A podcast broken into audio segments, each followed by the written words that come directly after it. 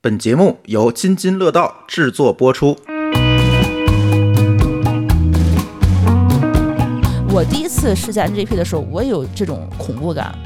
就是因为你感觉是之前是你在驾驶一辆车，现在是车自己在往前走。嗯哎，你要这么说的话，我突然觉得我现在啊，就是自打买了电动汽车之后，我就站在了食物链的顶端，你知道为什么吗？我开个比亚迪的电车，嗯，竟然还有一个宝马 M 五不服，想跟我飙车。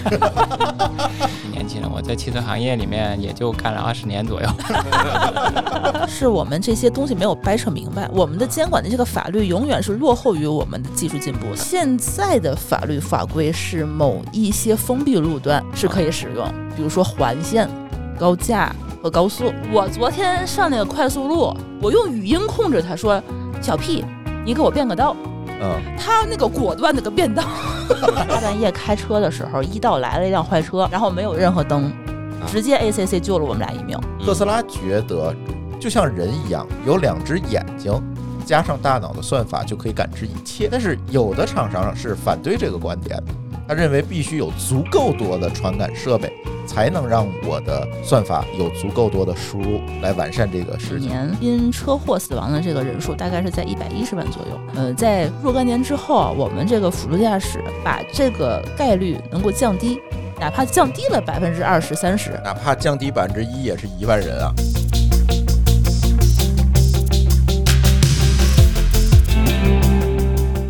各位听友，大家好啊！这是一期科技乱炖。哎，这期啊，我们的节目呢是跟小鹏汽车联合制作的，但是这一期节目绝对不是小鹏汽车的广告啊，因为小鹏汽车的人来连来都没来，这是我们唯一一期啊，甲方爸爸说我不到现场，你们随便录的一期节目。那我们可就可以胡说八道了，是吧？嗯，呃，今天跟我一起录音的呢，有某高老师，嗯大家好，哎，有舒淇，大家好，还有一位我们的新朋友，哎呀， 我我叫 Michael，大家好。呃， 目前在一家那个重卡公司里面做一个自动驾驶，呃，主要是做产品设计的。嗯，啊、可能听我的声音是不是挺年轻的呀？哎，嗯，其实我确实挺年轻的，我在汽车行业里面也就干了二十年左右。哎，聊聊这期节目怎么来的啊？这期节目特别有趣儿。上次我不知道大家还记得不记得，我跟那个某高老师还有老高聊过一期节目，讲是我跟舒淇买一辆这个小鹏汽车，是吧？啊，我们买车的经历，买车历险记，对啊，里面也吐了好多槽儿，嗯就是包括他那车机不好使啊， 啊，对，然后那个导航地我点啊一我直还是记前车得主改他不们了家，名儿，对，改不了。是改不了我们家地图的家庭住就址是。他一直是老上一任车主的地址。对我每次一导航回他们家，对对，这原罪是穷是吧？谁让我们买二手车呢？嗯， 但是吐了好多槽儿，然后这个吐槽儿啊，这好死不死的被小鹏的同学听到了，所以呢，他是希望说，呃，让我们去通过我们的播客跟我们的听众朋友们探讨一下关于出行方式的未来。因为大家都知道，他这个别管小鹏也好，等等国内的所谓电动车三三傻是吧？这些公司做的呢，这些事情似乎现在看起来都是一个互联网公司干的活儿，就是把一些产品思维、互联网思维融合到这个造车里面去，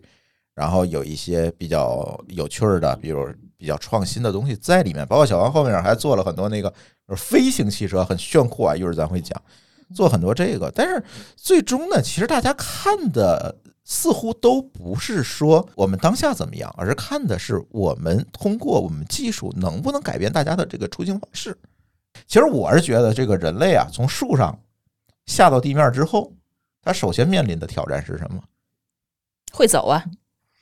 得走得哎快，嗯，出不然门就被追上了。走得快，走得远，对吧？对啊，走得快，走得远，不然就被别的东西追上，给它吃了。嗯，所以一直想走得更快更远。其实这个是跟这个生存本身的这需要有关系的，我觉得。逐渐逐渐的，你看跑得快的、能跑的、有耐力的这些人，就占据了食物链的顶端，对吧？这个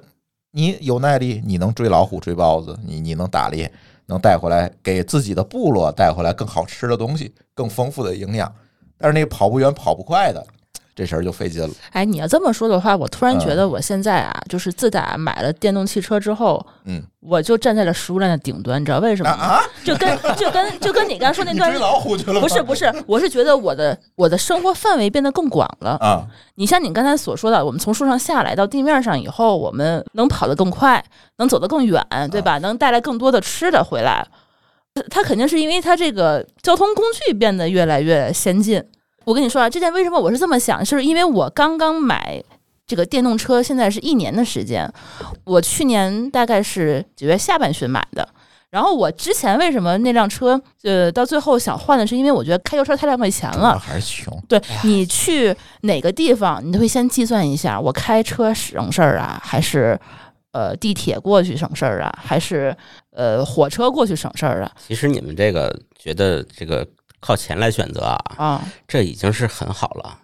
你有的选。啊我给你讲讲我当年买车的时候的状况啊，啊！那还是在这个遥远的二零零五年，我买的第一辆车。那时候就是，要不然你就没车，你那儿别去；嗯要不然你有辆车。其实那个那个改变是更大的。为什么会这样呢？因为我因为穷嘛，我也是是去了多荒郊野岭的呃地方，就只有呢？我在想，你又回树上住 去了是啊，吧？感觉你住了美国郊区，没有车出不了门那 种感对觉。啊我我刚来北京的时候啊，住在顺义呵，啊，零五年，嗯，但是我上班呢是漂亮在上班是在上地，嗯，哎呦你知道这种这种跨度啊，后来折腾了一段以后不行，我我还是得买辆车啊，很便宜，三万多块钱买了 QQ，嗯，因为那个时候啊，你看零几年国产车其实也是刚刚出来嘛，我印象中大的故障就很多次，虽然没把我撂在地撂在外头啊，但是大故障有很多次，甚至这个后来我这个修也修不好，我都能帮帮这个 4S 店告诉他这肯定哪儿哪儿坏了啊，他打开一看果然坏了。久病成良医，我 QQ 我的感觉是什么呢？虽然修车修的很多啊，它其实确实把生活方式改了。它不在于你这个你买这个车到底多大个儿，或者是能跑多远，但是你有和没有的区别特别大。所以我在买了 QQ 之后，我就忽然发现住在郊区是特幸福的。嗯，对，提高生活半径这个事儿，其实我是觉得第一次买车的时候，其实就有很很深的一个体验，就是当时我跟舒淇买第一辆车的时候，也是考虑到这个上班的问题，如何说很高效的去扩展你的社交圈子。有一期节目，其实咱聊过，就是那个年轻人第一辆车那期，然后跟屠虎聊那期，其实也是聊这个问题，就是说，嗯，我总感觉年轻人应该先买车再买房，就是因为这个对你的生活半径的提高是非常非常关键的一个工具。你说这话题啊，其实老早以前就讨论过。对那个时候呢，大家在还在讨论说，到底是先买房再买车，还是先买车再买房？对，到现在呢，这话题已经不讨论了，嗯，因为买房买不起买不起了就买车吧。对，但是在在在呃像天津啊等等这些城市，可能还是要讨论一番的啊，不是每个城市都是北京，都是北上广，对吧？主要现在车的这个使用成本也降下来了。你刚刚说那途虎，嗯嗯，途虎确实做的挺不错的。嗯然后，但我觉得，嗯，车以前的话呢，大家没有钱嘛，那肯定是房子蹭蹭的在涨价，在升值啊，那肯定还是买房。但现在为止，我觉得这个房价也蹭蹭往下掉，是吧？ 但车的话呢，尤其你买个电车，那现在别别买油车，啊油车这个确实一一角一块钱，一角一块钱。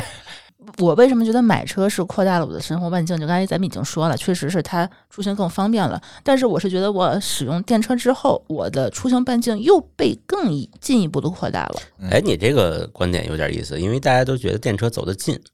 没有油车远。呃，远近的话，我觉得你加一箱油，大概也就是多少公里，五六百公里，差不多，对吧？其实我们现在电车的话，大部分就是这个呃里程数了。一箱油的距离，对你，除非你就长途自驾啊，这个这个场景，我觉得我可能没有一考脚油开出八百公里，这不行。对，但是就经常我之前觉得稍微远一点，二十公里以上的地方，我就很少去。但是自打有了电车之后，我没有这方面的考虑。对就好像不花钱一样就去了。对，四舍五入不花钱。我九月底的时候提的这辆小鹏，我印象特别深刻。十一的前四天，我们就在天津市里玩儿，没有出天津，我已经开了一千公里。大概每天绕了大概两三圈儿吧，就那种感觉。就你到处去玩儿，你根本就不用考虑到任何成本啊，呃，太贵啊，也就很多你想要出行的那个门槛儿，我觉得已经被打破了。我是觉得我的出行已经没有这么多困扰我的点，我可以说走就走，也不用去考虑油价，也不限号的。其实你说的不是，哎，哎对，这个不是这个很重要， 这个很重要呃这个在北京也非常重要。对对， 哎而且还有一个很重要的就是那个电车的驾驶体验了、确实是因为嗯我们以前坐啊油车的时候，你知道那个加速度啊，那百公里你要是你想啊，要要到四秒五秒了，那你得掏几百万去买个豪车吧。 对，你现在电车那五十公里的那个加速度啊，你就最差的电车啊，它为了省电，它调校你也是几秒钟的时间。这对简直就是降维打对，击。简直降维打击。电车的这个加速感，我觉得是特别好的。我开个比亚迪的电车，嗯，竟然还有一个宝马 M 五不服，想跟我飙 车前半段你赢了，后半段你赢不了。 啊！对，但确实驾驶体验挺好的，嗯，就是电车，我觉得呃省钱，然后加速快。其实你加速快，尤其在等红绿灯的时候，你是开电车会比油车要节省很多时间。比如说你两个红绿灯很近，你要开个油车就跟老牛拉那对对对吭哧吭哧的，你会感觉到着急呀、那个马上变了。你要电车的话，一脚一脚一脚油门、哎，你如果开一个油车的话，你特别容易被加塞儿，对，嗯，就是你跟不上前面的车的话，就塞进来了。就像我一个女司机，我觉得我开车不是那种横冲直撞的那种感觉啊，就是那那种威猛的感觉。我觉得我还是稍微有一点点谨慎的，但我已经非常呃享受这种这个油门指哪儿打哪儿 这种感觉。你就知道我们家的前一辆车是轿跑，嗯，我对经常跟别人飙车，对，基本就是就像你那个场景，旁边一宝马，这边一我，蹬一遍绿灯，噌我就出去了，知对道吗？特别特别爽。但是自从慢慢的街上出了电车之后，就再也没有这么我干就过。不敢这么干了，就一般就干不过了。直到我买了电车，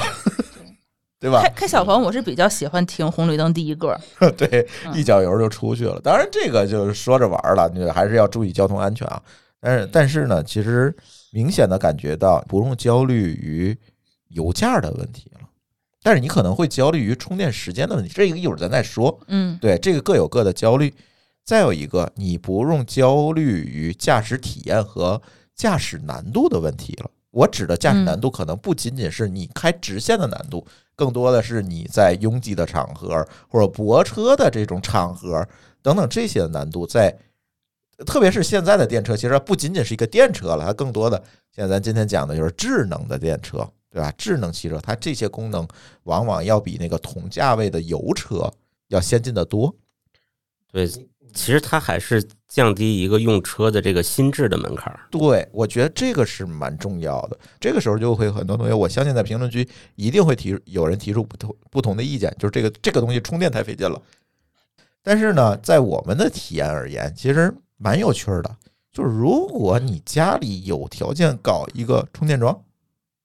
一切它就不是问题了。对，这个其实也确实不是所有人都能搞充对电，桩。但是第二个，现在电车的充电速度，快充的充电速度远超过大家的想象。哦，我从来没有在外头充过。对，来，舒淇讲讲。呃，你们家是家装对吧？对，家装的话一般是八小时，你二百公里的我也不知道多少小时， 反正我们 这家个又被鄙视了。没有，我是这样的，我这个车呢，现在续航也就二百左右。嗯 嗯呃，每到百分之五十的时候，我就插上它。嗯啊，呃，那上面会显示三小时，嗯嗯，就是这样的一个。三小时呢还还可它充以，电还的电可流以可能，会对。比较嗯低。但但是我们家的那个里程是五百二，五百二的话，一般充到百分之九十的话呢，它大概是需要八个小时的时间，七嗯八个小时的时间吧。但是现在是这个家充家充家充，你肯定是功率不太够嘛。一般情况下，我们在小鹏自营的这些充电桩，它能够做到呃二十分钟能够充大概一百五十公里，三十分钟充个二百多公里，呃快一点的一个小时能够把我这个五百二十公里都充满。哦，就有的时候半个我小时在那还外，挺快的。就是吃个饭嘛，呃，我在外面，比如说吃个饭，或者是中午午休的时间，我开到外面去充一下，呃，一个小时回来，这车就充满了。嗯，其实要是半小时的话都不用吃饭，你要是在商场下边出去随便溜达溜达就就到了。抽根烟的功夫嘛。对去个厕所，对嗯，歇一会儿。去厕所可能还没出来呢，如果你带着抖音进去的话。嗨，其实我就觉得刚才舒淇说了好多这个关于电动车的这个优点，啊缺点呢也蛮多。我也想补充一下，其实现在我最头疼的还是长途开车。咱就说车这件事情啊，别管油车还是这个电动车，我首先可能不会有特别为难的这个续航焦虑的问题。虽然它扩大了我的活动半径，但问题是在于我路途中间的这段时间，其实我总觉得是在浪费我的生命。嗯，所以就提到了今天我们的这个话题，就是未来的出行方式。很多人都在呃憧憬和向往无人驾驶、自动驾驶等等这些东西，所以这个问题我要抛给 Michael 了。嗯，作为业内人士，每天研究这些东西的人，现在的自动驾驶技术到底发展到什么程度了？ 哎呀，又回答这个问题，感觉压力山 大。哎呀，为什么？因为哎，自动驾驶啊，这个不用我说啊，是吧？行业的热点，为什么热啊？肯定就是说它代表未来。这个自动驾驶呢，就是因为我是从我自己作为一个技术人员，参与了其中很小一部分的这个这个视角去看这个事情的。我来的时候，我还在说啊，调侃说，我这，哎呀，今天上午啊，在开了一天的会，还在搬砖呐、还在各种测那个那个智能驾驶测试的一些问题啊，开了各种的会啊。晚上这到这以后，就我站在这个这个从地球宏观角度对宏观的角度， 也从俯瞰整个人类从哪来到哪去，未来的出行在哪，人类的前途跟命运，这个我真是回答不了。 太大了，我们到底这个呃，作为一个业内的，嗯呃从汽车开发到现在的这个电动车的开发，到后来的就智能驾驶的开发，嗯，也干了小二十年了。当然有有一点自己的理解，未来我先展望一下吧。从一个时间段上来说，啊我觉得可能未来的五年，我们大概能看到一些比较固定场景的一些所谓的自动驾驶啊。大家说的那种分级，可能大家都是比较。呃，大部分的这个行业里面都都理解什么 L 四啊、无人驾驶啊、嗯嗯 L 三。呃，我认为就是无人驾驶的，就是我们说的都是 L 四的这个无就是无人嗯啊、但是可能会有配一些安全员的这种这种情况。我觉得很有可能，呃，我选择的这个重卡的这个行业，有可能会筛选，有可能会落地。 哎，为什么呢？展开讲讲呗，给大家。嗯、这个所谓的重人卡就是高速公路上跑那个大卡车是吧？对，嗯其实很简单，就是它不是一个技术问题，嗯所有的这个技术的发展，其实因为有需求在。嗯这个需求必须推动，尤其是一个技术集群的这个，更得是一个非常庞大的一个市场去去去推动它。你我们现在比如说小鹏啊，或者自动驾驶啊别的，你们发现做得好的都是有，就大家瞄准这个方向，然后呢有很持续的这个资金能支撑你去追求这个这个市场。这就和这个药品研发差不多，对，罕对见病就没人做，对，所以需求大家都能看得到，这个需求能不能持续，主要从资金里面去去推动这个技术。然后我们认为重卡是有可能的，就在这个这个，它是比如说高速公路的这种干高速干线物流这个场景，它是为什么？因为物流行业现在我们的网购啊各种很发达，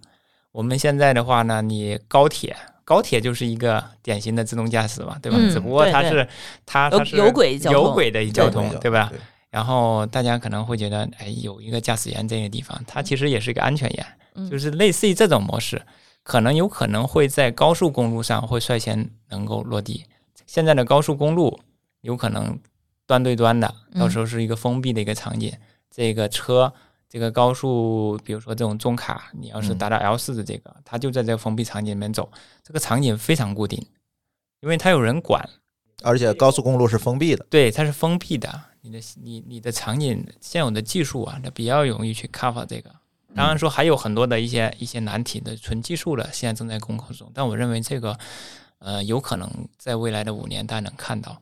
呃，这个市场的需求，因为呢大家你看这个搞物流的，他希望降低成本，嗯，他希望跟我们这种车厂去合作，去对吧？因为嗯你是物流啊，你比如说你现在自动驾驶的这个车，你省一个司机，你说你物流成本是不是降百分之三十啊？嗯对不对？嗯你现在人是最费钱的，呃油是、呃嗯油是一方面，然后油是一方面，他还能那二十不就四小时的去对跑了，对，嗯 而且这种短途的场景以后还可能会变成这种换电啊或电动化，它也是有可能的。它能够把这个能源的这个成本，就国家层面它也是有这个需求。你天天烧柴油，咱们做老百姓可能没啥感觉，但是你要当家做主，比如说你做到咱们政策局的什么位置啊，你这个国内那么多车，我到哪给你们找那么多石油去喝呀， 对吧？嗯，对，嗯，对不对？所以这个这个从从政府到这个物流行业都是有这需求，我们车厂肯定也是有这个需求。然后从这个道路，现在道路它的智慧交通啊，大家都在都在讲是升级，嗯，而且国家从政策方面也有一点这方面的倾斜。现在其实，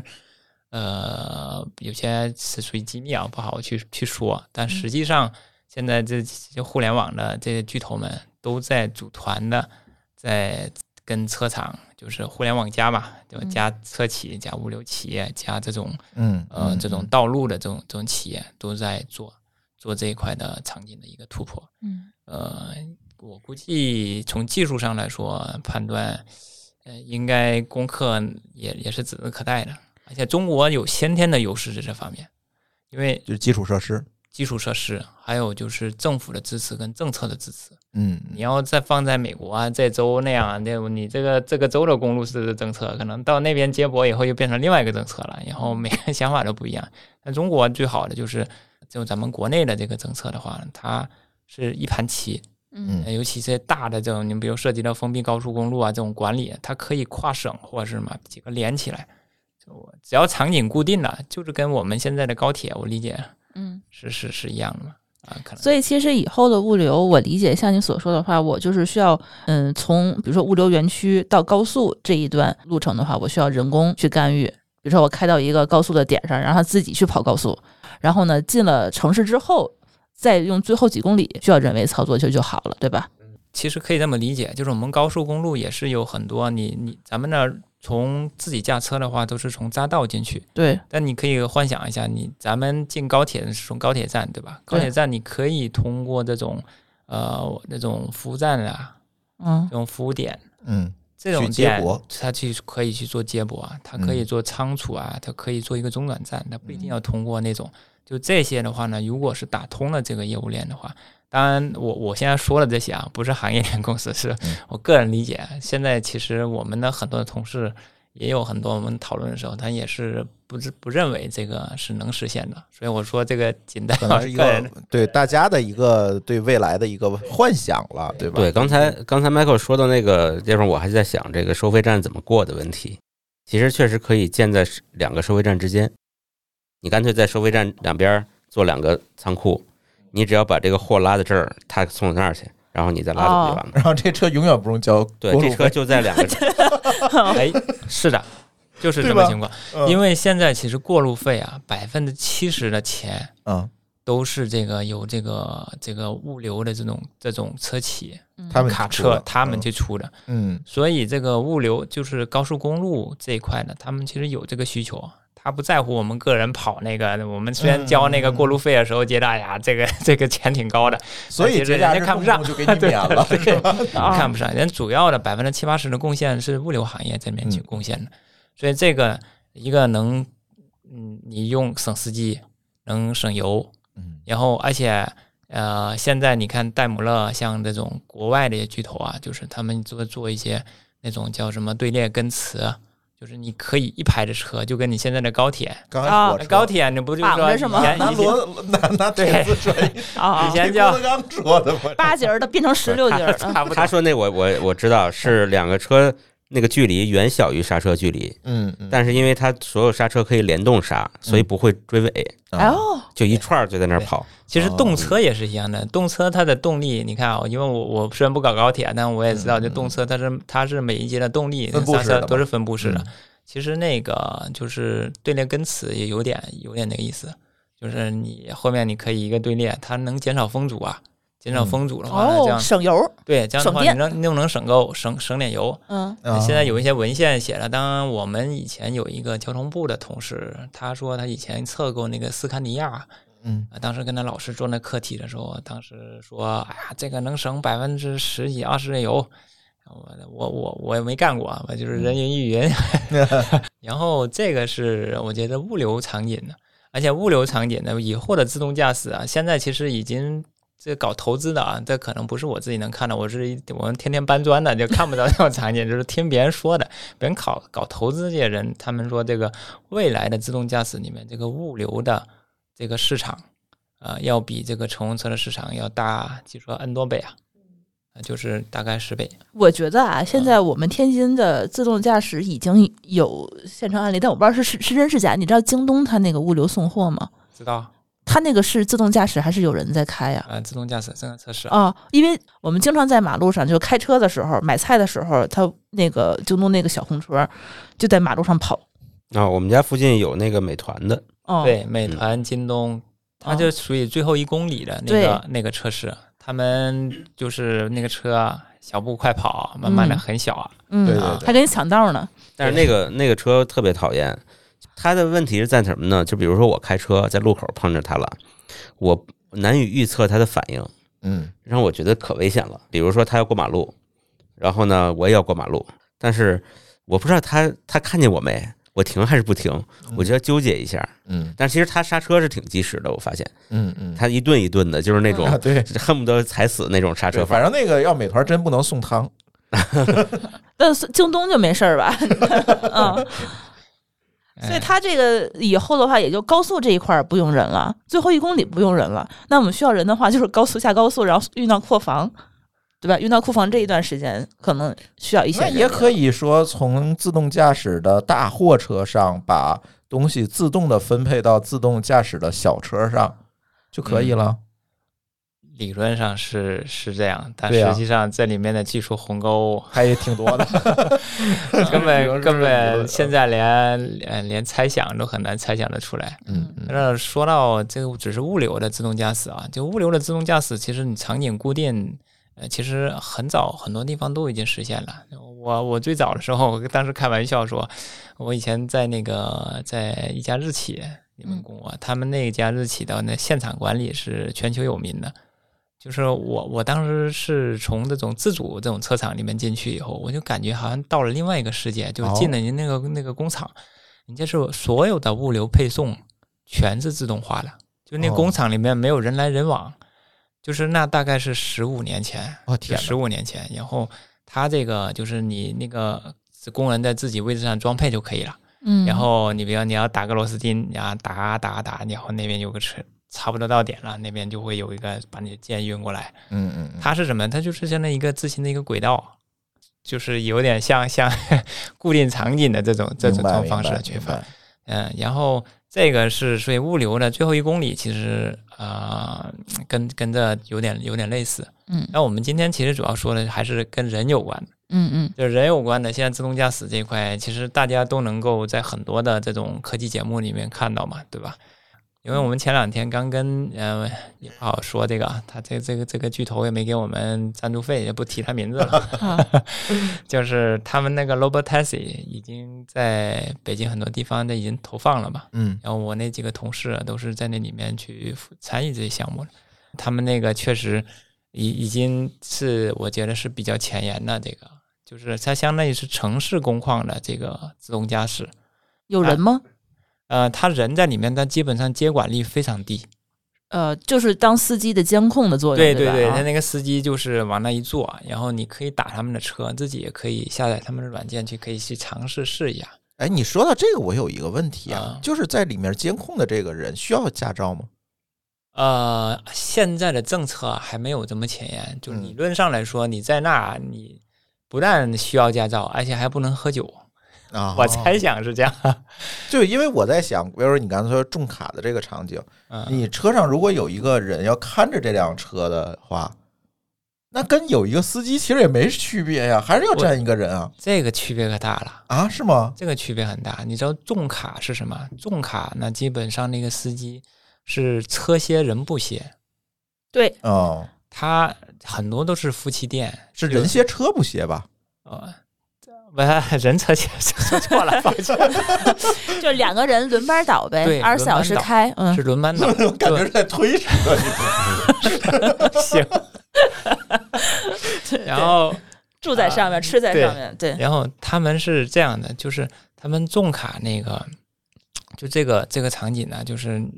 呃省的那个钱怎么省啊？就嗯你在那个 A 照，嗯，就他是重卡那个司机，那个 A 照很严格的，对啊，每年审，你又不对能违章，也不能干啥，对，不能扣分，一分都对，不能也扣。一分都不能扣。嗯，你说你一个 A 照的司机，假如说他值一万多块钱，你上一个安全员，比如说像我，我要 C 照，那嗯我上去我就接管一下，就是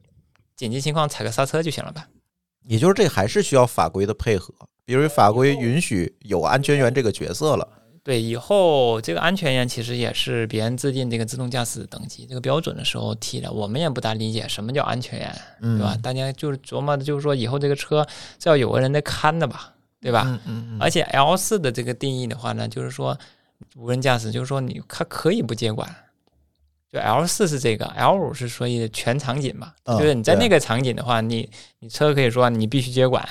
你像现在的小鹏，它可能比较已经是比较领先的，它有个接管率嘛，嗯嗯，就是我在我的车不行的时候，我判断，比如说雾天、雨天，我车上有故障的时候，嗯，我就会约定你必须这个时候要对接对管，对对要不对，接管出了事儿我不负责。嗯对对吧？对。然后到 L 四就不存在了，你就可以睡觉，可以干别的啊、嗯嗯嗯当然是有人的话，你可能一些重大的这种就可以去。嗯，你像现在我们重卡很多的那种港口，嗯就港口很多的固定场景，它就是有你们天津天津港啊、嗯呃包括那个现在那个日照嗯好几个，他们那个港口的那种这种集装箱叫集卡，嗯，很多都是自动驾驶的，对我这没有个人倒的听说了，那对，都是都是无人的。嗯呃，但是它现在还没有特别的，就是说，嗯，反正已经实现了嘛，啊，嗯就，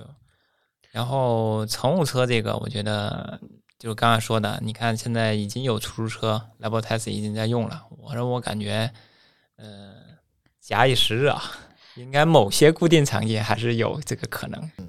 但是讲真的，就刚才您所说，就是封闭道路的自动驾驶，我觉得抛开政策因素以外的话，我觉得现在应该算是已经可以实现了。比如说，我们现在就拿小鹏的这个 S Pilot 三点五这个来举例，它已经是在高速的这个公路上可以实现点对点这种自动的辅助驾驶。它其实为什么一定要有人去扶着这个方向盘？我觉得是个法律的约束在，就你必须得有人，因为你不允许 L 四级别的驾驶，所以它降成了三点五嘛。但其实它已经是可以做到，你几乎不用去特别的去管它，顶多是有一些，比如说接管率，刚才所说的这百公里可能得接管几次这种。但是我是觉得这个东西，嗯，你要说它特别的科幻，我觉得也不是。嗯，它已经比较比较现实了。我们嗯一般都说 L 三以下叫呃辅助驾驶，跟那对个叫 L 三的这个自动驾驶，这个、嗯其实大家都非常难去界定它，嗯就嗯太难了。因为其实说白了，这里面我觉得不是一个纯技术的问题，对，就是你刚才你说的那个，比如说我单车道的这个，比如说我松手，我松嗯脚，我完全我就眼睛可能甚至我能解放我的眼，对，就是我偶尔看一下窗外的美女啊，不是不是，嗯看一下窗外的美景。嗯对，然后这个这个时候其实是允许的，对是允许的，但技术上是允许的，嗯但是从法法律律上来是嗯说，现在是还还不允许，对，对吧？因为从安全的角度来说，确实我们技术，因为这个是比较新的一东西嘛，嗯呃，大家是从从安全的角度来，从从从责任的角度来，他不不允许这么去做。对。然后你刚刚说的那个呢，就是我了解的不一定准啊了。就从技术上来说，只有奥迪 A 八，嗯就奥迪 A 八是做了一长串的，大概有一两页的这个限定条件约束之下，就是达到了封闭道路场景的，就是它叫它叫 L 三级嗯。就是它叫 L 三级的话呢，其实最核心的一个就是这个责任出了事儿，啊就对这段时间出事儿了，你车厂愿不愿意承担？对。然后另外一个，你车厂愿意承担的条件下，我的政我的监管部门承不承认你？嗯，因保为险公司愿不愿意赔？对，很多保险事公司愿不愿意赔，你这个很重要，这个对不是车厂啊本身自己能决定的。比如说小鹏，我先说啊，我我这个闭眼睛，我没事儿，我这这段高速公路，我就是可以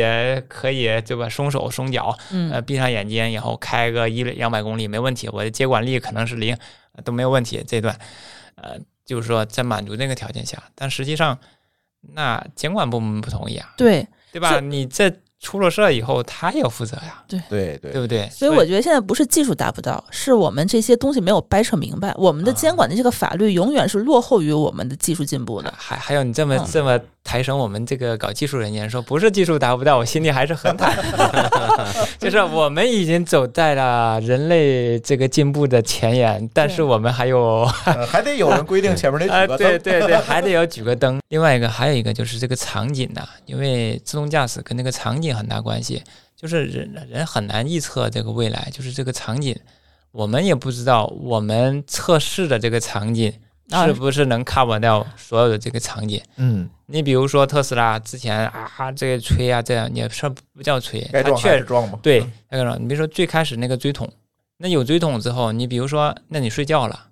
那还有一些场景你覆盖不了，比如你睡觉之前啊，晴空万里，对吧？嗯，然后睡，着了来哦对片云，然后等你刚刚迷糊一会，下雨了。嗯，然后下一场雨，下雨呢，本来说你这技术上的话，你要通过摄像头啥都看得见，是吧？看车道线很清晰啊，那个嗯各种的场景。哎，到时候一下雨了，你车道线看不见了。别说下雨，天黑了，啊，对，或天黑了，嗯或者说天上说的不好听，掉个鸟粪儿，嗯，然后打不上摄像头了，呃，摄像头给挡住了 嗯，啊，这都有可能。现在的车它也没有那么智能，因为人呐、这个别觉得那个机器代替人开车，这个本身不难，但是机器要代替人去感知整个的环境，你没有给它那么多的这种，这你没有花那么多钱，说白了，啊，没有那么多传感器去监测这个。对对，你比如说，我们人在开车的时候，我是可以扭着头的。你说我我们人耳听六路嘛，对吧？你嗯光听声音，你就能感，你就能把这个大概的环境能判断出来。你现在的算法，你声音，你说那个汽车现在自动驾驶，它只有雷达，有激光雷达、这个雷达或者这个视觉，嗯，声音的传感器现在呃有有谁能去做呢？对吧？或者说你光靠这种感觉，像这个视觉，这嗯个没有还能替代人的这这个这个能度，而且还有一个，你比如说那个汽车呃轮胎坏了，你还有个胎压传感器可能会传给他，嗯，但是有很多，它不是说我这个车是完全的能实时把这信息给传递过去的，而且我这个我这个当时人可能也处，就是我这机器可能处理不了啊我我跟你有不同的观点，啊，你现在是觉得，其实人工智能其实还属于一个弱人工智能的时代，就是说大家感知能力其实还是处于，就是它还可能还没有达到人的这种感知和运算能力。但是我我反而觉得，就是自动驾驶，因为这种智能汽车，它跟普通的汽车来比的话，它反而是扩大了人的感知能力。嗯我是这么感觉的。为什么我买车一定要买智能电动车？就是因为，比如说我开车的时候，一般情况下靠我自己人类的能力，我只能看到前方一百八十度，可能几米远的地方。但是我是觉得，如果有一辆智能电动车，它的视觉的范围是我的视觉范围是被扩大了。是通过它的感知能力的话呢，更提升了我前后左右整个三百六十度看的这个东信息会更全面了，并且它看得更远了，有雷达，他看东西更立体了，有摄有有摄像头以后，他捕捉的信息比我自己的肉眼其实捕捉的反而会更多一点。嗯，其实我想说的就是，我刚刚说的是机器，就是车辆来完全替代人。嗯你刚刚说的就是扩展的是人机、呃对对人对机结就是扩合展的，问人机题就结是呃合呃说，不呃不是对，比如说人是 A，机器是 B，你所说的是 B 替代了 A，但是我对希望现在 A 加 B 对是这个是一个增加的一个一个感觉啊，是，嗯，所以如果 A 加 B 的话呢，那确实像现在的这种辅助驾驶 A 加 B，这个是买车的人就是体验会非常好，会嗯，非常好嗯。尤其是车上的，比如说我们说的 A 加 B，其实就是现在说的叫辅助驾驶。嗯是吧，我们辅助驾驶里面现在呃，国外的很多法规，就乘用车，比如说这种 AEB 啊，就是紧急碰撞啊，什么类似这种，主动、啊主动主动安安全的，对，他们很早就进法规了。咱们国内的话，像商用车这种卡车，呃，它一些也也都是法规已经有了，嗯对，呃，但是在进一步的这些，呃，它也还在。我感觉我们是国内的这个注重安全这个，啊其实比国外的法规我们走的还是比较靠前，还比较哦胆子还比较大。哦，对，比如说我们现在很多国外的，它就是一个标准，这个叫征求意见稿，可能到国内觉得这挺好了，赶紧的，嗯 然后就开始上了。所以辅助驾驶是能够提升了我们驾驶的安全性，嗯，我觉得确实非常好，非常有必所以要。我比较理解 Michael 刚才讲的那个点，就是为什么觉得卡车或者是场内的这种港口啊之类的这种更有前途，因为它不管是在法规还是技术上都简单，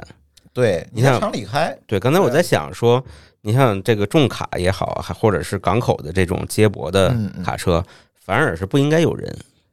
因为嗯它出事故就不会有人身伤亡。哦，哦，对，对对吧，不只只要赔货就行。对，对你这个，因为它本身运的不是人，那就不要有人，干脆不要有人，连车篓子都不要有，嗯，嗯就一个板儿跑来跑去多好啊，对吧？就算翻了也没事儿。而且我觉得，如果所有的车如果都按照同样的规则去行驶，其实是更安全的。因为它如果是比如说一个港口，嗯，可能有一百辆集装箱的车，都是一个型号、一个品牌，他们之间可以通信，可以协对调，对这时候就更安全了。它不是一个车自己去感受周围了，对嗯，变成物联网了，对吧？我们不光是跟车联网，还可以跟旁边的一起车和干车联网嘛。对但但是人其实还是在远程看着的，有个基本上这种都是有个远程监控的哦嗯啊、它会发生问题的时候，比如说现在这种无人矿车、无人矿山，然后这种这种景区就封闭的这种景区，它有很多的这种封闭场景里面去应用，所以现在这个这个领域发展也挺快的。啊、我想起来了，我上次去新加坡那个，它那有一个公园儿，里边就有一个无人驾驶的小观光车。最后进去以后，他说无人驾驶功能 坏了，然后里边有一个人在里在站在车的尾巴那儿，推是拿啊吗？不是拿那个一个 Xbox 的手柄在那儿控制， 也在那儿开车。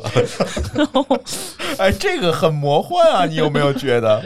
这不是你梦想中的这个场景吗？对对，你你拿你你走，我开。对，所以刚才聊了这么多，包括其实呃，前两天舒淇也去试了一下小鹏最新的那个所谓 NGP 的那个技术，是吧？怎么样试的？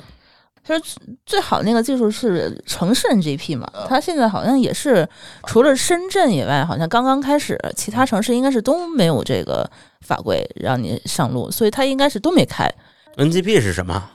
NGP 叫应该叫按导航辅助驾驶，它那 NGP 应该是小鹏自己发明的词儿，点对点呃按照嗯对导航辅助驾驶，因为全因部是这为个这个本来就 ADAS 啊，就是包括智能驾驶，它就有一个术语的，嗯就是大家去定义，但是它一般只定义在 L 二以下的。嗯它这个太领先了，所以领先了以后呢，就是各个主机厂啊都会自己叫自己的名字。，对你好记嘛，呃，对，它会叫自己名字。特斯拉叫 FSD，对然后小鹏叫 NGP，对我我们一般都叫统一都叫那个，比如说我们一般都说 L 二点五嗯，啊，L 二点五的这个呃领航领对航辅助，我有一些领航叫辅助驾驶。我我我觉得可以这么理解吧，就是你开车是需要导航的，嗯，对吧？你也需要主动安全的辅助驾驶。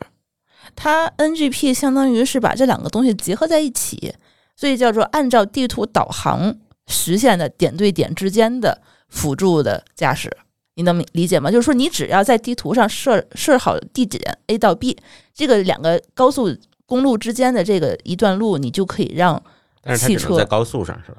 呃，现在的法律法规是某一些封闭路段是啊可以使用，比如说环线、高架和高速。嗯，下一步小鹏它是要实现城市的 NGP，就是城市之间的点对点。但这事儿要实现了，基本也就差不多了所开车以一现般不都点对落点后的对啊就是法规了嘛，啊。落后的不是技术了。对，对，除了 NGP 呢，还有别的自动驾驶方法吗？比如说这个用用嘴指挥，可嗯以啊，看着那边那个楼了吗？ 去那儿我我觉得就是昨昨天吧，昨天因为要录这期节目，我专门找那个小鹏要了一辆就是带激光雷达的 P 五，然后去试驾了一下。呃，没有没有试驾城市 NGP 啊，但是就只是高速 NGP，它确实是因为呃能够识别的东西会比我现在这辆破 G 三要更多一些。所以说，我是觉得，嗯、在这个自动驾驶这个领域，它首先要做到能感知，才能做到可认知，才能做到决策。我觉得它是一步一步的。就像我那个车，我那辆车的话呢，它就只有前面的一个前视摄像头和两个环视摄像头，所以说它能够识别的东西的话，就只有我正前方的三条车线的呃前面的这六十度的这个这几辆车，你这可能再在之前就不行了。但是它一旦有了激光雷达以后，因为它是双目激光雷达嘛，它可以几乎做到二百七十度的覆盖。然后你包括后视还有摄像头，后视它是几个我不记得了，应该是可能也得三五个吧。你的整个的呃前后左右来车都可以感知出来的。比如说，我当时印象特别深刻，就是说我在高速路上的一道最左侧的车道行驶，有辆车是正在从匝道上往主主道上并线，它很远的这条车道，它这个车的这个行驶的这个轨迹已经被它识别出来了。我觉得这个当时给我的印象是很震撼的，包括它呃前方的这个所有的呃类似于十几米、二十多二十多米很远之之外的这辆车，它是什么形状的？它的行驶的路线，包括它这个旁边行人啊、这个摩托车之类的这个行驶的轨迹都被它识别出来了。我觉得它只要能够识别出来，其实它的很多的就可以给算法去算了。对，我觉得这是一个非常非常重要的这么一个点，所以我为什么觉得，呃，起码你的这个数据量足够了。但这个我听我听完舒淇的描述啊，我有有一种感觉，这个造车的这个方向是不是有点用力过猛？就我好像开着一个仙人球在路上走，啊，为什为什么意叫思仙人球？就是你知道这个，你把那些传感器、摄像头和激光雷达，你做的比较明显的话，你没感觉你开的好像是一个舞厅里面那个转的那个灯球吗？啊，就是，当然这可能是机器和人的一个巨大的差 异你啊。感受你感受不到它了，好吧？我知道，我我觉得这是人和机器的一个巨大差异，就是人呢耳朵、眼睛什么的就看起来就很简单，放到机机器上呢就这么多，可能感知的还不如人好。这个事儿是到底是方向不对，还是就应该这样呢？哎，我觉得你说的这件事情，就是现在特斯拉和的这个视觉派和其他厂商的这种雷达加视觉派的争议。嗯特斯拉拉觉得，就像人一样，有两只眼睛加上大脑的算法就可以感知一切。但是有的厂商是反对这个观点的，他认为必须有足够多的传感设备，才能让我的算法有足够多的输入来完善这个事情。所以这两派现在是不是还有争论呢？啊，争论一直都有，啊，但其实这个争论的话呢，它是一个很综合的。说白了，特斯拉走了一个路线，怎么说呢？因为光摄像头便宜啊，对他嗯走的、但这个是性价但比路是线而且嗯特斯拉人家有的资本就是它的软件确实很厉害，它的视觉算法，它的算法，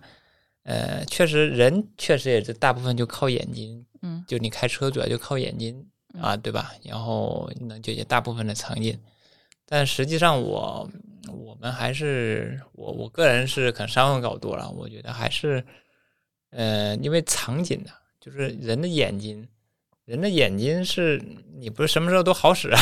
嗯嗯，对吧？嗯然后你天黑了呢，嗯对不对？你天黑了眼睛不好使，你还靠路灯吗？那你就相当于把小命都交给其他人了，嗯，对吧？它在某一些固定的场景下的话呢，就是你要去单纯去比较它好还不好。我是我们搞我搞技术，我大概是这么个观点。你比如说，如果天气都非常好，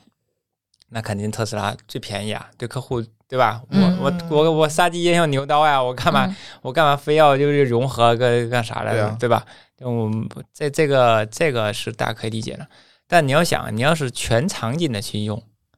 嗯，白天黑夜没说地震的，或者只要不是地震的路路段了要干啥，嗯对吧？你白天黑夜你都要干活的，尤其在商用车、中卡这个，你为什么光用视觉呢？然后你你用红外的这个，如果说嗯如果说能达到这个也行，对吧？但嗯实际上现在没有很少有这个路线，基本上都是啊、呃靠这个毫米波雷达嗯，包括这种融合和地图，呃这种这种我觉得嗯还是综合的会比较好一些。嗯，这我觉得可能也是我觉得我们选择在国产形式里头去选择一款车的这个比较主要的原因。对，嗯，因为视觉派靠摄像头，那你肯定的话，你的他对算法， 嗯他肯定是非常自信，嗯他才能够说是只用摄像头去识别。但但是你还不得不服啊，哦就是人家就纯摄像头也做的我们确实还对，确实很嗯对厉害。做的对很好，确实啊，呃确实，对，因为你你现在的话，我觉得咱们国产的这些新势力，包括小鹏也好，他们呃不光只是用摄像头，他们大部分对外感知的数据，其实比如说刚才那个 NGP 的数据，呃是用高清地图去感知的，它它是融合在一起，它很多那个路况啊，它没有办法纯靠摄像头去识别它。它还是得有一些高精地图给它做辅助，还会更精准一些。但是这个高精地图的话，就涉及到很多政策原因啊，就国内的测绘资质啊啊，这些对的国国内车能用，你国外特斯拉，你看你可能就就就差一点。只嗯能说人类的这个东西看起来比现在的这个汽车要优美一点儿，是因嗯为人人类这个已经研发迭代了几亿年了。对，反正这是两派的一些呃争论吧，就也也蛮有意思的。嗯反正嗯、呃、，NGP 呃，小鹏去做这个 NGP 的功能的时候呢，昨天舒淇去试了一下，我因为时间的问题没有去试哈，但是我也从网上看到了一些视频。嗯就是包括他测试城市 NGP 的时候的视频，我觉得还蛮魔幻的，你知道吗？嗯，就是某个老师你可能没看哈，嗯，你回去可以去哎 B 我站上搜那个视频，你可以去看一下。我强烈要求你去试驾一下，啊，嗯，哎，试驾链接一会儿放在节目的嗯 show note 里面啊，一会儿咱再说。你会觉必得须点那个优惠码去对试驾啊，你会觉得你的这个呃科幻片儿已经到来了。啊，这么神这么神奇，对还挺牛逼的。因为我之前跟那个小鹏他们做那个探索展那个线下 talk 的时候，现场有很多人，当时给我感觉就是说，他们会觉得这辆车不受控制，哦、特别可怕，就是车在控制人的那种感觉。就是然自后己做主了，对对，因为它可以实现自动并道、自己启停啊什么的，然后自己超车，啊然后就各种的。呃，这这种非常智能的这种方式，我第一次试驾 NGP 的时候，我也有这种恐怖感，就是因为你感觉是之前是你在驾驶一辆车，现在是车自己在往前走，哎，那我问一下，你你试驾的时候有没有刚好遇到过你前面堵车或者停着一辆车？那太多了。你这，那那这个一开始会有恐恐惧感吗？因为我们之前那辆油车也有 ACC。ACC 的话呢，其实已经实现了非常低版本的辅助驾驶功能，就是你可以实现叫什么呃单车道的这个跟起跟停是吧啊，对对对对，嗯嗯这个在我用的最长的场景是室内堵车，我对天天室会内用堵。车这个事儿，我觉得不害怕，嗯怕的是高速一望一望无际啊啊，你一百二十迈，拐个弯儿来那儿停着一辆卡车啊，在路中我间跟儿。你说，我们之前开那辆油车的时候，那辆大众它已经有这个功能了。我们经常大半夜开车的时候，一道来了一辆坏车，然后没有任何灯啊，直接 ACC 救了我们俩一命。哦，这件事情的话，为什么我买第二辆车一定要买带这种辅助驾驶功能的？因为这件事情确实在我们的这种使用过程中，它帮了很大的忙。你经常是，它也来个猝不及防，你的视觉在夜里头是不可能看这么远的，关键它没有灯，对，它没有灯，你是看不到的。这个时候你就只能靠雷达、靠摄像头去帮你去做识别。但是它有辆车的话，它会提前帮你在你的反应之前就先做出判断，先帮你去做减速。所以为什么我我觉得很多人觉得这个辅助驾驶不靠谱，特别危险？我反而觉得它比我自己开车要更安全一些，就是这个道理。 嗯，对，而且城市 NGP 能实现的不仅仅是你刚才说的这些东西，其实你试驾你就知道，这是最简单的场景，对最前面有 辆车我觉得十年前就实现 了。最可怕的是前面有辆有个外卖小哥，这是最危险的，因为你预测不到他的行为，他是动态的，你也是动态的。这个时候你看他怎么处理，这个就非常讲究。通常好的 NGP，好的这个城市 NGP，他会留一定的安全余量把它绕过去，或者是他判断他的动态可能无法去处理的时候，他会慢下来等他先走。这个其实是最麻烦，就是两边都是动的。如果是一边是静态，一边是动态，反而好处理。你说的是什么鬼探头什么的那样的一个场景对，啊包括他判断那个鬼探头，用激光雷达判断鬼探头也是挺牛逼的。比如前面一个大公公交车停站了，这个这个场景咱开车经常遇到，对吧？那这个时候有经验的老司机会带一脚刹车，就怕从公交车前面出来一个人我没看见。嗯，同样的，NGP 也能判断这种行为，甚至他能提前帮你看见那个人。这个我觉得是比较牛逼的，就是把很多经验放到了算法里面。这样的话，就新司机就可以像老司机一样上路了。对，但是当然它也有缺点，啊我也看视频了，它就是肉，就是你肯定不如一个非常哎呦，我跟你说啊老司，机就是这么去开，不不不不不不不就是这么熟练嗯，它可不肉，你那是肉是在城市里头。就是我说是城市啊，我昨天上那个快速路，我用语音控制它说：“小屁，你给我变个道。”嗯，他那个果断那个 变道，绝对是比我更猛，你知道？我觉得我话变音未落就过去了。而且他绝对不带犹豫的，因为他其实是有后视摄像头的呀，他能够知道后面有没对有他不车。用再看一眼了，对吧？ 这一你到时候他已经有这个状态在里面了。嗯嗯，对，反正他一变道给我吓一跳，我说你慢点儿，就就那种感觉，嗯嗯嗯他嗯他很有自信但是在的。城市，因为它要运算的元素会变多嘛，啊啊这个对时候它就会相对来讲就不如咱自己开，因为有的时候咱这条路开熟了，可能咱知道这个情况时候，他不会，他是凭着他自己那套算法往前走，所以就不一样。但是已经我觉得挺值得期待了了，这个东西。现在是可实现了。对，我已经实现了。就是我们觉得我们今天聊的很多东西的话，不是未来了，嗯是现在它已经实现了，已经已经只是没量产， 有点贵。嗯，一个是有点贵，再有一个还是一个跟法规的对接。哎，对提到跟法规对接，这个时候我还是要请教 Michael 啊。有的时候我总觉得这个你在城市里，比如说做自动驾驶这件事，别管在城市里还是在高速上，我怎么让这个车认出来交通标志这件事儿，都能识别其呀实蛮学问的。比如说天津就有一种特别奇葩的红绿灯，哦我明白了。交通标识多种多样啊，多嗯种多样啊。不同的交通标识，甚至就是拿手画一个交通标识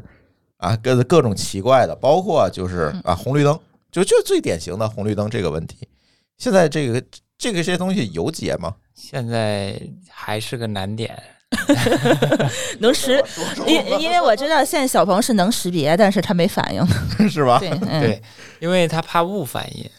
你看我们这个摄像头也好，呃我们传感器也好，它之前嗯都是集中在路上。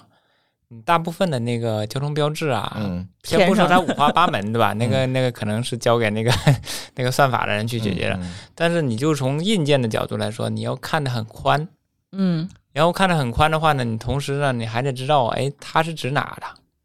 因为哦，还有这个转转向问对题。它这个道路啊，它不是很有，它不是相当于是法规，大家就是说每个地方，哎，说是这个标准非常严格，但因为是它严这格个标的志执是行为呢人对设计的，对不是为对，机器设计的。它这个不是为机制，而且你但凡你比如说我看到，我们经常在高速上开着开着，旁边一个限速就写个限速三十，嗯，你说你到底是按照三十开啊，还是对， 你就按三十开，你就像个咣傻当一脚你就像个傻 子。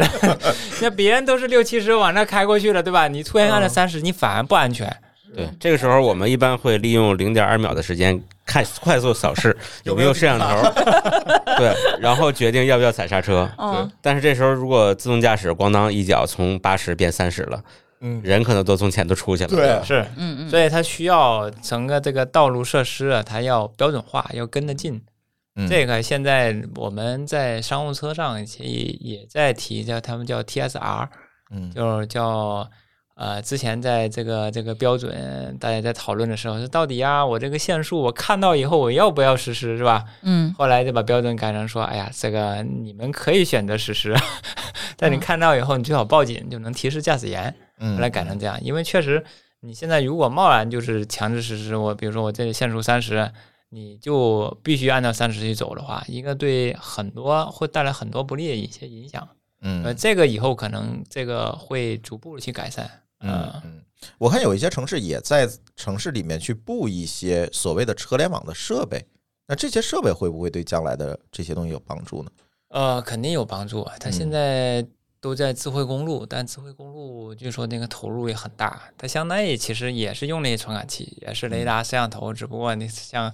呃，你看那一排那以后的高架，对吧？它嗯竖个杆儿，然后像一排小鸟一样，对吧？ 嗯嗯呃站着一堆探头，啊， 对，然后呢，它会持续的去扫。啊，呃，它这个主要还是以后高速是为了嗯怎么说？为了一些突发的一些路况，嗯比如说我们你刚刚说那个 ACC，嗯 ACC 里面含了一个那个功能，就是它除了巡航以后，它还有那个 AEB，就紧急的这个紧刹急制动车、啊，紧急制动这个功能。但紧急制动的话呢，这个功能呢，它也是就是说是完全靠车去判断，嗯你不是那么准确。你比如说你拐过弯，就你视觉之之外的可能就没有。你比如说现在它 AEB 也分一型跟二型，这二型呢就是所谓的车路协同的 AEB。你在拐角那个地方，比如啊，比如说你去山区旅游，那个拐角那地方，那边路面结冰了，或者那边路面突然间发呃现有那个有有有碰撞有事故，谁停在那个地方，就你是看不到的。嗯然后看不到的话呢，如果说有车路协同的话呢，它就会这个摄像头它就会有一套算法会发给你这个路面结冰，这个地方你应该刹车，你应该避免刹车。现在法规已经已经出来了，大家很多也在做一些这方面的工作。因为我们天津张家窝那块儿就属于车联网的一个示范区吧，是，嗯他前两天一直是把我们整个那个小区的地都刨了，不知道在干嘛，说是要做自动驾驶的公交车。嗯， 对，我就很好奇这个车能变成什么样子。嗯，它其实也就是增加了一些啊现在的，嗯，还大部分还是靠单车智能，就嗯哪怕在喊车路协同的话，它其实协同的这个，嗯，一些必要的场景会有一些辅助的一些作用，呃，嗯比如说那个车道线啦，或者是说，呃，现在我我我这个也没有亲自参与，但是我是跟他们搞过智慧交通的，有几个同事聊过，比如说你们说的那个 NGP，就、嗯就是你们的小黄这个功能，它在变匝道的时候，这个其实就很关键，因为它车它那车道线可能就没有了，啊那个匝匝很道模识糊别，对对它就没有匝道线了，它完全是靠着那个高精地图，对，对对，靠对地对图对那个是去去去引导的。嗯，然后进那个收费站啊，包括什么的，其实也都是靠的，就是一些进场景，就类似于这种，都是它的一些难点。嗯但是克服这个难点的话呢，你最好是有道路智慧交通的这一块的，就是它如果把那个匝道两边，它就告诉你这个匝道线，比如说它给你布一些布一些东西，告诉你有多宽有多对，有长多宽，啊啊，都有多长，这个路到底中间有没有掉个东西，嗯有没有掉锥桶，这个包括现在什么嗯什么华为啊，包括百度啊，很多都在做这一块的工作，就是它会把这个以后这个公路啊，它就不是现在一个一条路，那可能就是确实有一些智慧公路，呃嗯也，它能自也己常见去它会主动的去发射会一发些信发号射一些信号，包括红绿灯啊，包括什么信号，就让你让你的车，就让你的单车的这个智能可以再下降一些。嗯嗯其实能提升很大的一个安全性。嗯啊、而且录的也是希望通过这个来创收，嗯哦有道理，因为咱们刚刚说的，我为什么说那个高速公路啊？因为这个路它能帮解决一些问题的话，它管理上加本身的路的自测啊，包括自检这一块的场景，它对我们自动驾驶太重要了。我觉得这事儿啊，只有中国能干。你说美国那太个对了 路，那个路，他连三 G 手机信号他都没有，他搞什么？ 这对吧？他什么信号他都感知不出来。对，反 正我觉得，嗯，今天反正聊的还挺多的哈，哦，就是聊聊现在的情况和未来的情况。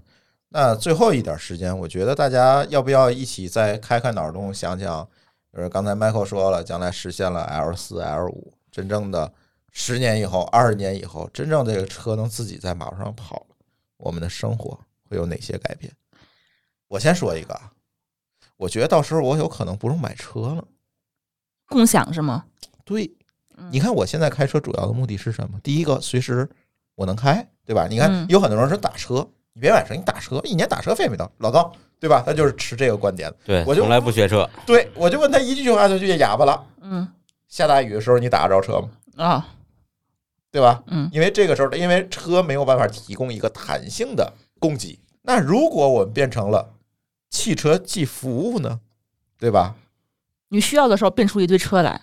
因为嗯我需要时候我就大量的把车投到路上，嗯不需要时候它就回车库了。但是这些车是自己跑的，你打来的它就开到你门口。这个时候是不是我就不用买车了？然后也不需要人开车了，啊，对你我半夜坐进你对你走吧，啊你半夜打车也是一堆马路上的车，对啊嗯，我坐车上你那是个是个目的地，走吧。回家所以说我们可能会有一些类似于呃前置仓类似这种的前置停车场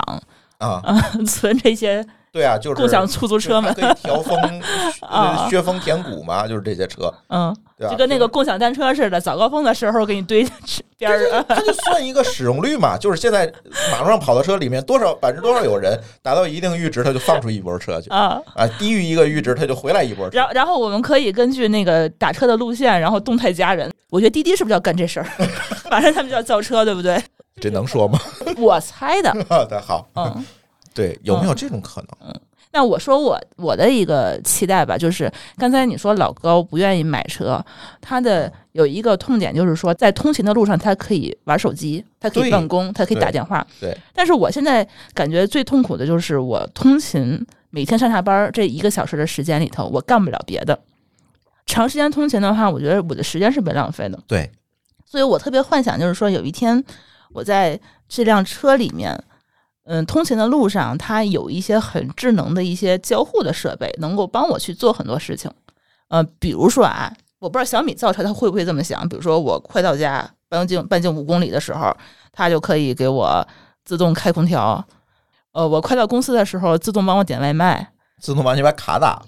呃，这个对，类类，呃，对对 对，类类类类似于这种，就是它能够很多移动化的这种应用啊、场景啊、办公的这些东西啊，可以在这个智能汽车的这个座舱里面去实现。嗯，然后能够，比如说现在车那么多屏幕，对吧？每辆车都有两三块屏幕，那么大个儿的那可不止两三块儿。你看某个车那一排屏幕，啊，后面 还有啊，对。然后我们车上坐那么多人，不嗯能就几乎人均一块屏幕吧？那这个屏幕是不是就可以做一点儿，比如说跟手机联网干活之类的，就真都是好员工啊！这真是好。开个远程会议。所以我是希望以后，比如说能够实现，比如说语音交互。啊，现在这个这个 NLP 技术其实也还蛮烦蛮蛮那什么的，帮我发条微信，帮我打个电话，开个视频会议什么的，很多事情的话，是不是都可以用语音去做识别了？嗯，多轮交互。哎，对对，那以嗯前呢，比如说像每次的唤醒一次，就是你每次只能跟他说一句话，他现在是可以一直不停的说二十多个，所以这个是我觉这觉个得体最，验会好很多。嗯嗯嗯，高老呢？马上面临是不是要换车呀？你现在这个续航两百公里的，是不是不太行了？刚才舒淇讲的这个过程呢，我听着以后充满了焦虑，就是我觉得我我仅有的一点儿可以自己思考的时间也没有了，嗯，你知道那种感觉吗？就是很多中年男人开车到我一家，猜你要说这个。 在楼下不想上楼，就是因为他觉得自己还有一段儿这个自己的空间，嗯，可以想想事儿啊，发发呆呀、对，结果车没到家，老婆就知道了。对，结哦果你的过程中还在逼着你办公，呃，这个开会，你快到家了呢，那边空调都开开了，催你上去，就是这个这个就是这个嗯 每个人想的果然不一样啊对。这个人，就是我我这个刚才带入了舒淇的这个这个思路里，啊我觉得我已经变成电子产品的奴隶了。嗯，啊，所以我其实本来啊，在讲这个事儿之前，在舒淇开始说话的之前，我对这个自动驾驶还有点憧憬。但是他描述了他的想象的场景，两过是吧？对对，我心里凉半截。所以不过我这功能是可以关的，你知道吗？ 你老婆会给你开开的，好吗？对，所以我对这个出行，假如说咱不是那种 old school 的回到田园生活的那种啊，当然那也是一种憧憬。如果讲智能化的出行，我其实呃想象的比较简单，就是我总去设想我这个每天上下班的这个路，这个路上的问题。呃，如果没有红绿灯，如果没有一个一个的收费站，如果没有这个一个一个的这个呃停车场的杆儿让你付钱，其实也不是说咱不付钱，但是可以把这个事情变得让我自己没什么感知。那那红绿灯呢，其实也可以做规划，对吧？啊、那让我刚好到那儿可以比较通畅的走。当然，这个这可能是道路的一种智能啊，不一定是汽车的智能。但是我觉得这些东西能让我变得舒服一点儿。但是我确实不想在车里办公哦，啊，嗯但是呢，能让我整个开车的过程，比如说，呃，举一个简单的感觉啊，就就比如说你每天上下班开车路程也很长，嗯你可能要经过很复杂的城市路况啊、停车场啊什么的。嗯那如果我把这个相同的一百公里，我想象成我在内蒙开一百公里的感觉，我就没那么难受了。就是它没那么多事儿让我想，对，可能对很心旷神怡。但如果说我们通过一些智能的技术或者手段，在城市里开车呢，也这么通畅啊，一泻千 里啊，对吧？你会感觉就很舒服了。你嗯其实也不需要在车上干那么多事儿，你就当它是个休息嗯啊。如果能睡觉呢，那最好；如果还没到能睡觉的水平，那让周围的环境更清爽一点儿，嗯我觉得这个就很满意了。嗯，所以业内人士怎么想？业内人士，业内人说你们还这是帮科幻科幻迷们， 我觉得你们讲的都挺好的，就是从技术上怎么实现他开始想实现各方位法，对各位客户了。我刚才就听那 个，呃，你们说那个，哎呀，是就是心里哇凉哇凉的是啥呢？说这个我们把这技术自动驾驶实现以后，大家不买车了，那我造着车卖给谁？啊卖给租车的吗？哎呀，这开玩笑啊，这个。但是其实憧憬这个，我我倒是从技术的角度，我觉得未来肯定自动驾驶过来会让生活更美好啊，因为它是能够给人带来自由，然后节省人的时间，然后的一个很好的一一个技术手段。比如说我们运物，就未来的话呢，可能物流是这么，就是以后二十一二十一世纪大家都说是物流的社会，对吧？嗯，自动驾驶你的高速干线的，包括你前面的怎么去跟它接驳的，还有最后一公里的配送的，其实每个人都在。如果这个技术群就是开发成功了以后，它整个都会贯穿，贯穿了以后，比如说我们可能人要移动的就少了，就我想要什么东西，我其实是让物来移动，因为嗯，我人的时间是是是固定的。嗯然后另外一个呢，就是人他的通讯，呃，因为五 G 嘛，对吧？到时候这个雾来了以后，就人，而且 VR 的相应的一些技术，它其实现在很成熟。就虚拟，你可能大部分就是不会各种，不会有太多人打扰你，你就一个小房子里面，你你把手机一关，谁也找不到你。你想看别人的时候，可能就是非常立体的，很好的去跟人交流。然后，然后你想吃个啥？比如说你现在在这，哎呀，这个那个马来西亚的榴莲这个熟了，路上摘一个，可能它这个接驳的非常快啊，嗯，嗯有可能不用二十四小时，可能到你嘴上，那也可能就是刚刚摘下出来两三个小时，因为你想，我们至少我估计也得十年左右吧，就十年左右这个憧憬嘛，那时候应该还没退休啊，啊，那个时候你可能那个树那个物流的从果子到树上，呃，到到这个这这个呃高铁。高铁啊，我们自动驾驶直接就跟它或者说一些跟它接驳上，然后到你到送到你家，这个是不需要人的，它肯定是无缝对接的，大部分是能无缝对接起来。这个你会非常的方便，会感觉一下生活美好太多了，你也不用去采摘了，你嗯对，真正我运过来啊。对，听完 Michael 说这个，我突然就想到一个事儿，就是我总感觉出行方式或者叫运输方式的这个对改变，其实跟商业的变迁也是交替进行。对，有没有发现？主要跟疫情有关。啊，哎，疫情是一方面，对吧？就是在每一个，如果我们放在一个更长的历史长河里面去看的话，对，你肯定看，是这样你看刚才 Michael 说这事儿啊，我突然意识到他是搞这个卡车的的。啊，哎， 是，就是我们 我们刚才憧憬的都是怎么运人，对，哎他其实讲的道理是说人不要动，嗯货来找你不，会送来，啊货来，找你。哎， 对，对但是你如果想出去旅游，如果你想要两个人见面，这个人必须要动一个，或者是对选动的情况下怎么办呢？元宇宙，啊，哦，对那其实就真其实可幻元宇宙那嗯就太科幻了，啊那人太冰冷了。嗯就是我们现在后面，因为人是有感知的，你感觉天天跟一杯视频就是 在交流，对吧？跟看看电脑一样，人人确实还是一个情感接，还是需要拥抱的，对吧？嗯然后这种这种交流，面对面的交流的话，我觉得以后可能是出行的一个最大的一个，就是人真正想要走哪，你可能就是你的亲戚、啊，你朋友许久不见了，可能快速的去去去去见面的这种，嗯 然后交流情感的时候的需要，或者说你需要独处，现在要找到一片大自然的环境，要放空，这个时候可能是一些那这个时候你就可以和你所有的亲戚朋友住在一起了，哎，集中在一个小村落，反正什么货都可以来找你，那对吧？？那不行，那天天会吵架，啊想的太现实了， 忽然拉回现实。 住的太近不行。然后我想运营是这样 的，就是我我们搞技术的啊，可能想的有点有点简单，就我们觉得大家为快，就你出行的时候为快为爽。嗯，要快的话，怎么是最快的？比如说你现在我我老家是广西的，嗯，我现在在北京，那我也想回老家，比如说见我姐一面或见什么一面，好远，啊对嗯我会觉得很远。但现在我可以看见的就是说，听说那个高铁六百公里一小时的已 经在、嗯已经在研究了，嗯对吧？吧？以后可能我可能接驳到到那个高铁站，我也不用说候机要等一个小时，对吧？我可嗯能算好个时间，那直接过去就无缝对接。那我嗯可能半天我就能到家，或者说像那个特特斯拉的马斯克，对吧？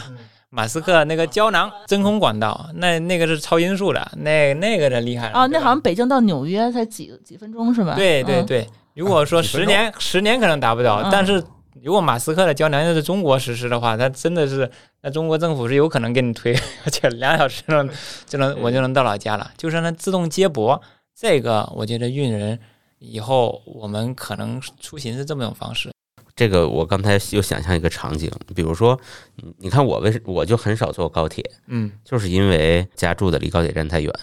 我要坐地铁坐俩小时，高铁可能还没那么久呢。但是我在想说，如果你说那自动接驳呀，我突然想，如果地铁和高铁它俩车厢规格一样的，这边就是地铁，我坐里边一个车厢，买了一个坐票，嗯，到那儿你自动给我挂在高铁上开走了，让我别有什么感觉。你说的这叫集装箱，什么集装箱呢？ 人装人的集装箱， 也可以，就是中间那个换乘其实很恶心嘛。嗯，你把换乘这个事儿让它自动解，就好像咱们往俄罗斯开火车换那个轨那个轮距座的啊，换底座儿一样。嗯，咱那换底座儿可能还得下来。对，啊，你要不用下来，这个人家帮你换好了，你就接着走。嗯也可能前一段慢，后一段快，但是无所谓，其实感受就好很多了。你说这就叫国际集装箱联运业务，叫多式联运是 吧？你车也能开上去，嗯， 哎是的，就跟一个它可能是个航母，啊你是一个战斗机，你开到那儿你就停在那儿了，然后航母给你带走，但是航母是很快的，嗯，对，嗯，这种方式，然后你下车以后，以后你就可以就相当于无缝对接，这种我觉得是其实比较经济，因为我们大家想的就是我有一个相当于我有一个电车啊、我就应该续航，比如说最好装个延子能， 对吧？这永远都永远都是充一次电呃够用好几万公里，这样。呃这种其实不需要，它不经济。对，那真正的话，我觉得，尤其现在我们这个大国体制，尤其这种，就是我觉得在国内最更有可能的，就是你区域的自动驾驶加上这种干线的，就是你永远这种干线的这种，它的优势是很明显的。就那磁悬浮啊什么的，我觉得你自动驾驶，你像风阻，我们现在这个大卡车就上去以后啊，你开到一百二三十公里，就是再往后的话，那个风阻就是到对能源的损损耗，从技术上来说，这是一个非常大的浪费。是，而且你不是批量的一个运输，也是一种浪费。所以说，我们这种高铁，我觉得以后你不说自动驾驶涨了，大家不坐高铁很少，你可能去玩儿的时候，哎，可能会短途的，我方圆两三百公里、三五百公里的，就是这种电车，呃，或五六百公里这种这种电车，你自自驾游呢可能会自动驾驶的多一些，嗯，然后长途的我估计还是会一些这种干线，嗯。然后运货的那就不说了，运货的可能是啥便宜啥来。啊然后我们现在说的自动驾驶，可能是基于说公路运输，可能呃它比较快捷，然后大家有这个需求。那真正的话，如果说这个高铁啊足够便宜，发货也很快，那大家可能都往高铁那个那个定点定点发送一样。嗯啊呃，这个这个一家之言啊，就是我搞技术搞的， 也觉得可能我们设想的应该不是我们，啊是我嗯个人设想应该是这个场景。我特别也希望这期节目等三十年、四十年以后回来看，哎，都实现了，嗯哎呀都实现了。 对，我觉得应该用不了那么长时间吧。嗯，搞舒淇一技直挺乐观的，搞技术的人都比较悲观，你知道吧？搞产品的人都比较乐观，我反正有成就而去干我。哎， 对，我我就告诉你一个，我我是一个悲搞技术的悲观主义者，我就告诉你一件事儿，你就你就能理解了，就是啊、我们搞技术的呢，都因为所有汽车大家都比较关注安全。嗯我以前搞质量的时候，但是你们知道安全，呃，无论电车还是油车，大家静态的时候都担心有一个叫你们都听过这种车辆火灾，嗯呃，不管、啊、我我也不怕说，就奔驰、宝马还是所有，包括所有的电器，哪怕我们那同学是搞什么那热水器的，嗯然后都是一样。我们有时候在一起聊，就说了一件事儿，特别搞笑。然后他就我就说车，我说哎呀，之前我搞了质量之后啊，我发现呃，这些同行里面都会有专门一个团队去去处理一些比较棘手的一些一些，因为它从概率上来说，它就是有的。哪怕你是万分之一的可能，那雷劈还有个概率呢。上次说，对就是它有可能是车本身质量的原因，有可能是综合的原因导致的这种车辆火灾。但是有个概率，这个概率被我知道了。然后我以后每次停车，我基本上 看到奔驰、宝马，我就躲得远远的。有一段时间，我就停在一个角落里。我嗯媳妇说：“哎，你为什么你每次都单独停一个角落？你就不想让你们的车跟其他人停在一块？”我说：“哎呀，最近这个恐怖工资片看多了，对就工资也是没涨上去，万一他自燃了，不就把我这他赔十万块钱，我赔不起啊。然后我那个另外一个同学是搞那个热水器的，嗯热水器它也是国这种全球知名的这种热水器品牌，它也是搞那个质量的，说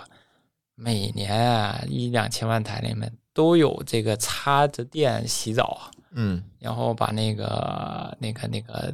就漏电事故啊嗯出现的这种，他说这个是肯定有的，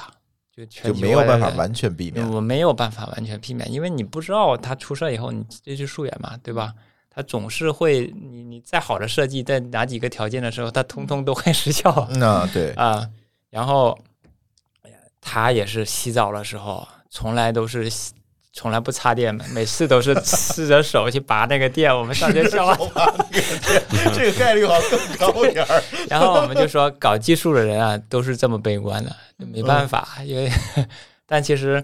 我哎，我认为还是乐观一点比较好，所以我比较喜欢你们这个节目啊， 能表达的都是比较乐观的一。 对嗯对，我们畅还想是一些谨慎乐观主义者，是吧？对嗯。因为我觉得有的时候这些东西，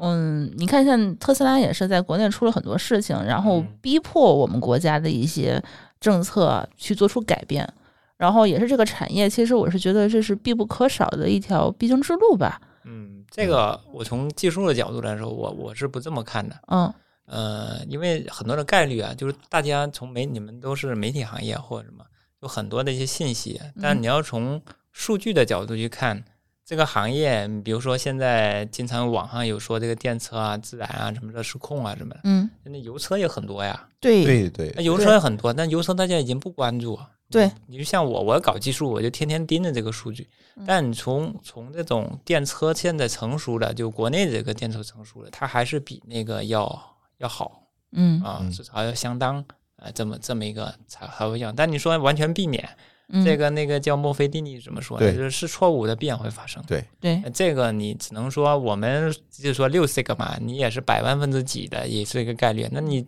几亿台车呢？你总会有有这么个情况。嗯所以我们判断就是从数据上来说，它技术肯定是向好的。呃但是你说那个宣传呢，特斯拉宣传那个，你说每年这个交通事故里面，美国据说是有一个是四四万人还是几万人吧，我不太记得那个数字了。嗯嗯但你看特斯拉撞死一个人，嗯但从纯数据的角度来说，它自动驾驶上了之后，肯定会比这个就是你人嗯犯的错误要少。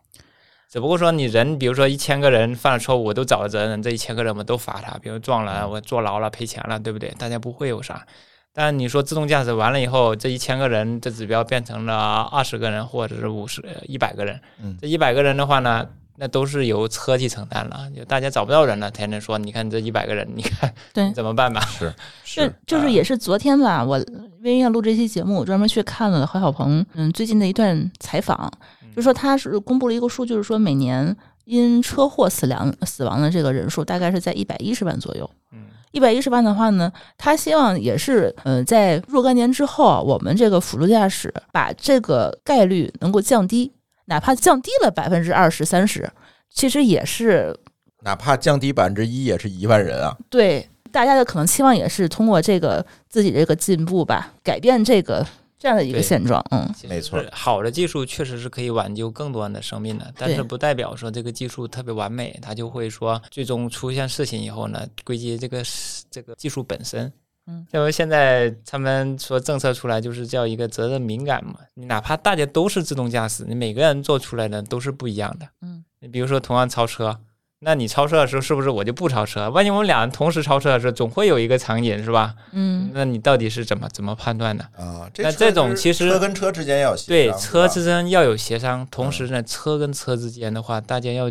就是还是这个世界得有道，嗯对吧？这个嗯道就是得大家去约定好，去契约的一个说回。比如说，我现在小鹏，小鹏为什么他其实是比较人性化的一个考虑，就是说我旁边站了一个人。就我不是先知，我不知道他会不会迈出一步，他总会在你最靠近他的时候，万一他迈了，就你永远是来不及刹车，因为你要反应时间，对吧？但这个的话呢，就需要一个责任判断，是需要一个约定的一个模型。比如说，有人就是想自杀，那我这个车开过去的时候，那你往前撞，我根本就不可能说，我哪怕是零点一秒刹住，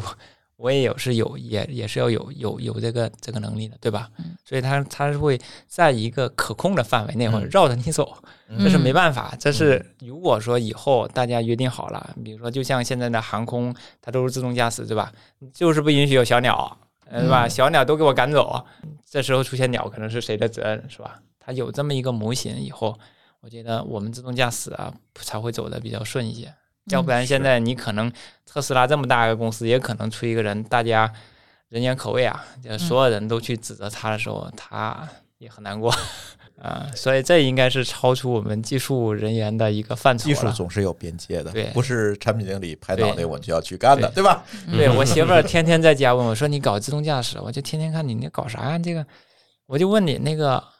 如果说他就把那个哲学上那个电车，就有一本书啊叫啊《电车啊难题》吧，啊对吧？对，啊，这个车往前走，往左边是是 A，然后撞一个人；往右边是撞五个人。你哦，你到到底、底怎么选？你到底算法往哪选？ 嗯，？就跟丈母娘跟跟那谁掉水里了，你到底救谁 谁呃这 对，你永恒的世界难题，这都是。我说、嗯我说这不是技术解决的问题，是人本身要解决的问题。嗯，嗯，这人还是最终我们技术是服务人，如果人都不知道这个事儿怎么办，你凭什么让机器去给你替代呢？ 对，对不对？嗯就是我天天跟我媳妇说，我们俩都不知道怎么发展的更好，天天想我生出来小孩儿怎么教育他更好，让我 让他去实现我们的梦想嘛，对吧？ 哎嗯其实还是不能转移矛盾，对吧？嗯应该直面，我们其实还是有一个规则去，我们技术才能够更好的去发展。呃，嗯没错儿。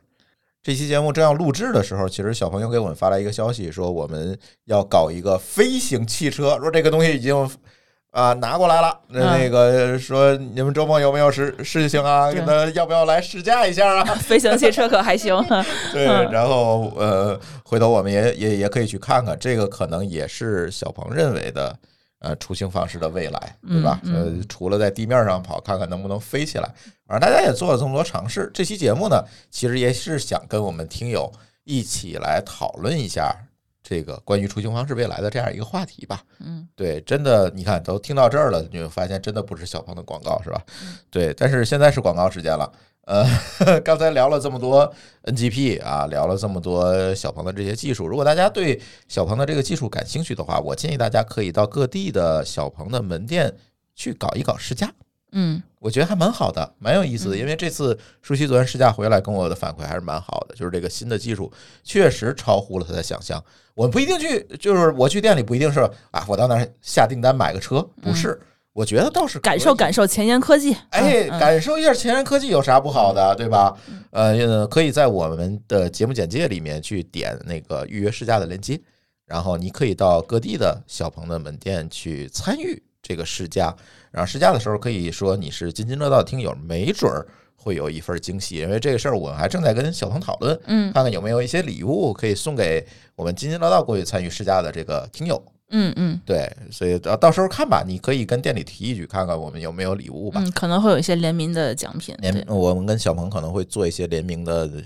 纪念品之类的东西吧，到时候我们再看。因为录制这期节目的时候呢，时间稍微有了一点儿仓促，所以对好多事情没有准备好。那我们也希望后面，这也是我们第一次尝试，说我们从线下到线上，从线上再到线下的这样一个品牌联名的这么一个活动，嗯这也是第一次跟小鹏去搞。后面可能还会有更多的类似的案例能够给大家，让大家都能。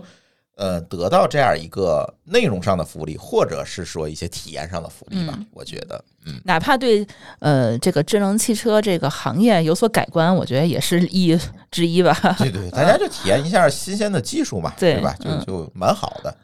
行，那这期节目就差不多了。好，行，那今天也特别感谢 Michael 能够哎，抽出时间从怀柔是吧，嗯开车开过来到西城嗯来参与我们录音，对对对，特别感谢。这个时候你就需要一辆飞行汽车，我觉得是，我觉得可以。